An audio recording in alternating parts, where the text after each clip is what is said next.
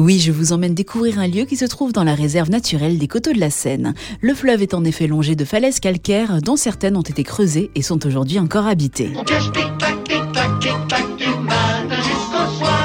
Découvrons le village de Haute-Île qui, comme l'a écrit le poète Boileau, est bâti sur le penchant d'un long vent de collines d'où l'œil s'égare au loin dans les plaines voisines. Et ce village était jusqu'au 19e siècle entièrement constitué d'habitations troglodytes et de boves, euh, chambres creusées qui servent encore aujourd'hui de lieu de stockage pour les habitants.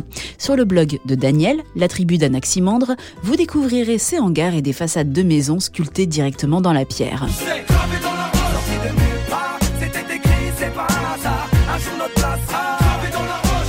Verrez également l'église de l'Annonciation, l'unique chapelle troglodyte d'Île-de-France qui existe encore aujourd'hui, euh, créée entre 1670 et 1673.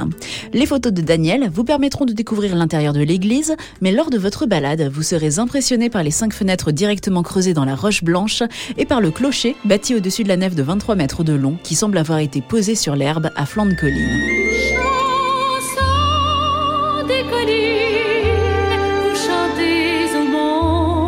Vous emprunterez ensuite une partie du GR2, randonnée qui suit la Seine de sa source au plateau de Langres jusqu'au Havre où le fleuve rejoint la mer. À Haute-Île, c'est une petite partie de ce sentier que vous longerez sur un peu plus de 2 km. Après avoir traversé le village, vous serez guidé jusqu'au pied du Grand Colombier, Piton Rocheux, d'où vous aurez une vue magnifique sur le parc naturel du Vexin.